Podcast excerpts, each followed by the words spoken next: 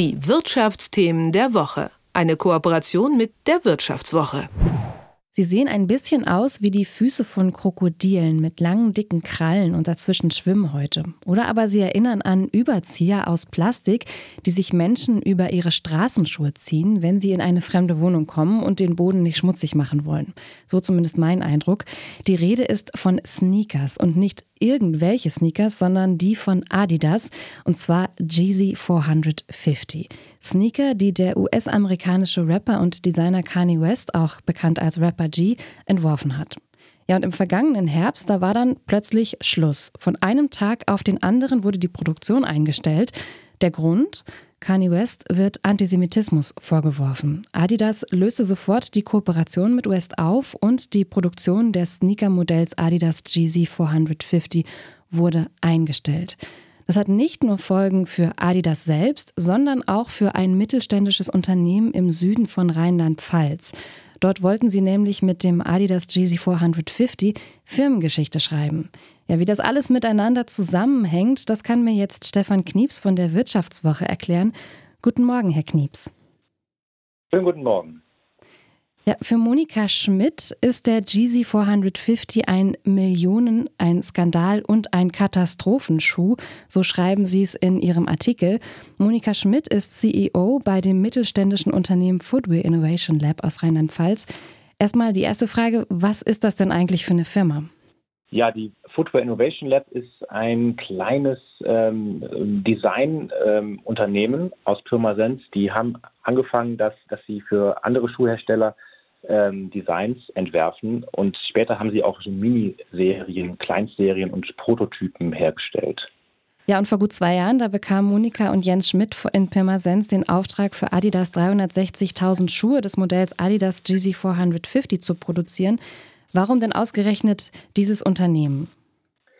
Ja, da muss man jetzt ein bisschen ausholen. Ähm, ist schon eine berechtigte Frage, weil was hat Pirmasens mit Adidas zu tun oder diese Minifirma? Also das kam so, dass sie, ähm, sie haben sich einfach einen guten Ruf erarbeitet, die äh, kleine Firma aus Pirmasens.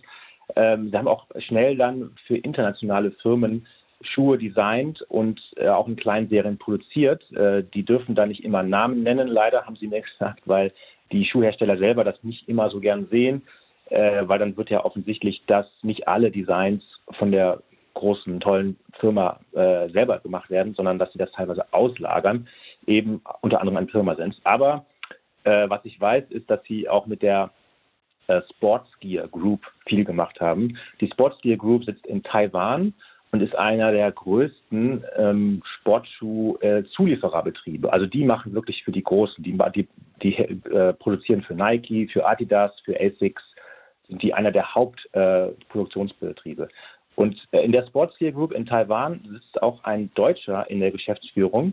Das ist Jürgen Wormser und der hat äh, mehrere Jahre lang früher für Adidas gearbeitet, auch für Puma, kennt also die Branche wirklich in- und auswendig.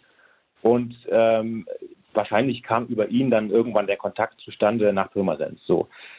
Dann aber ähm, kam, waren die offenbar so zufrieden äh, mit Pirmasens und wollten da mehr machen. Dann haben die im Oktober 2021 die Mehrheit übernommen von der Footwear Innovation Lab.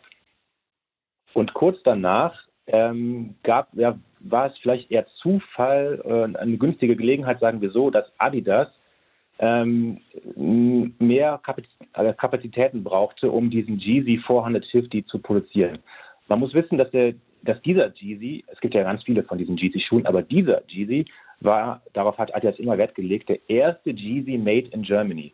Den hat Adidas selber hergestellt in Scheinfeld. Das ist eine, ein Ort in der Nähe äh, von Herzogenaurach, wo Adidas sitzt, also auch in Franken.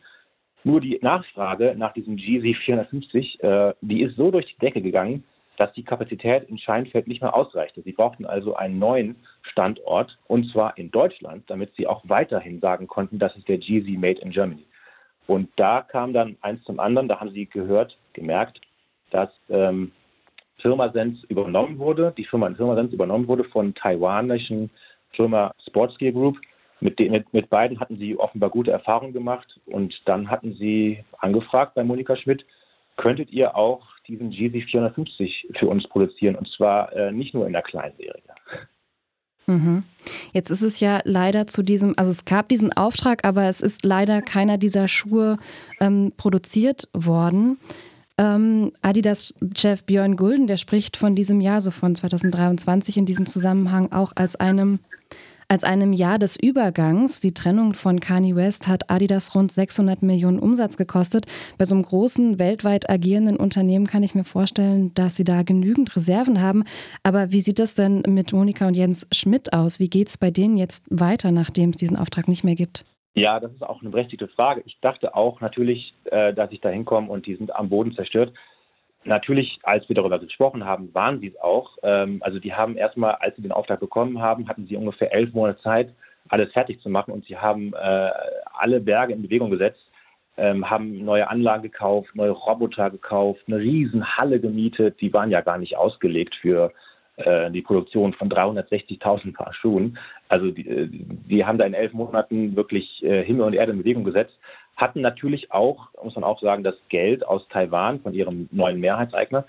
Äh, so, und dann war alles fertig und ähm, ja, dann haben sie, glaube ich, ein paar hundert Schuhe hergestellt und dann kam die, der Anruf aus Herzogenaurach, bitte die Produktion von Jeezy einstellen.